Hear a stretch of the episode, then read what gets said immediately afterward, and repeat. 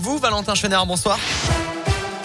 Bonsoir Alexis, bonsoir à tous. Un mot du trafic. Tout d'abord, des bouchons de signaler plus d'un kilomètre sur la 72 de Clermont pour rejoindre saint Ça se passe d'ailleurs à hauteur de Saint-Étienne. À la une de l'actualité, elle est là, la première victoire de l'ASSE et de quelle manière Dans cette 13e journée de Ligue 1, les Stéphanois accueillaient dans une rencontre à huis clos le Clermont Foot pour un petit derby. Petit derby, mais grosse fin de match alors que les Clermontois menaient 2 à 0. Saint-Etienne a renversé le score en toute fin de rencontre. La remontada a commencé avec un premier but à la 78e minute, puis une égalisation à la 93e et enfin une dernière réalisation à la 95e pour finalement s'imposer 3 à 2. Les Verts ne sont donc plus derniers du classement de Ligue 1.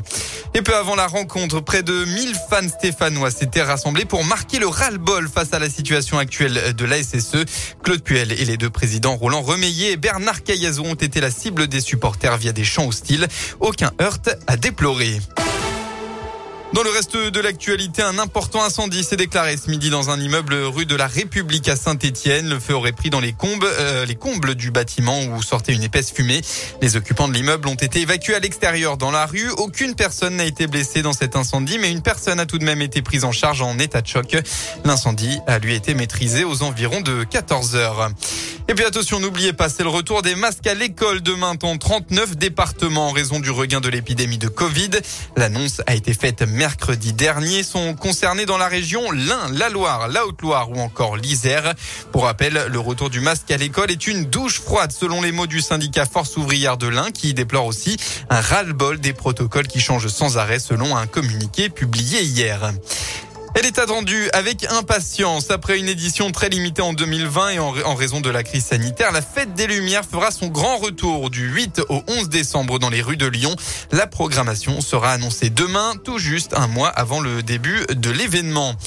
Et puis ce n'est toujours pas l'heure du retour pour Thomas Pesquet. Après six mois passés dans l'espace à bord de l'ISS, le Français et les trois autres astronautes de l'équipage Crew 2 euh, ne reviendront pas demain comme prévu, mais mardi à l'aube en raison de vents violents à proximité de la zone d'amérissage, a annoncé la NASA. Un dernier mot de sport avec du rugby ce soir en clôture de la dixième journée du top 14. L'ASM Clermont qui reste sur une défaite accueille Toulon. Coup d'envoi de la rencontre à 21h05.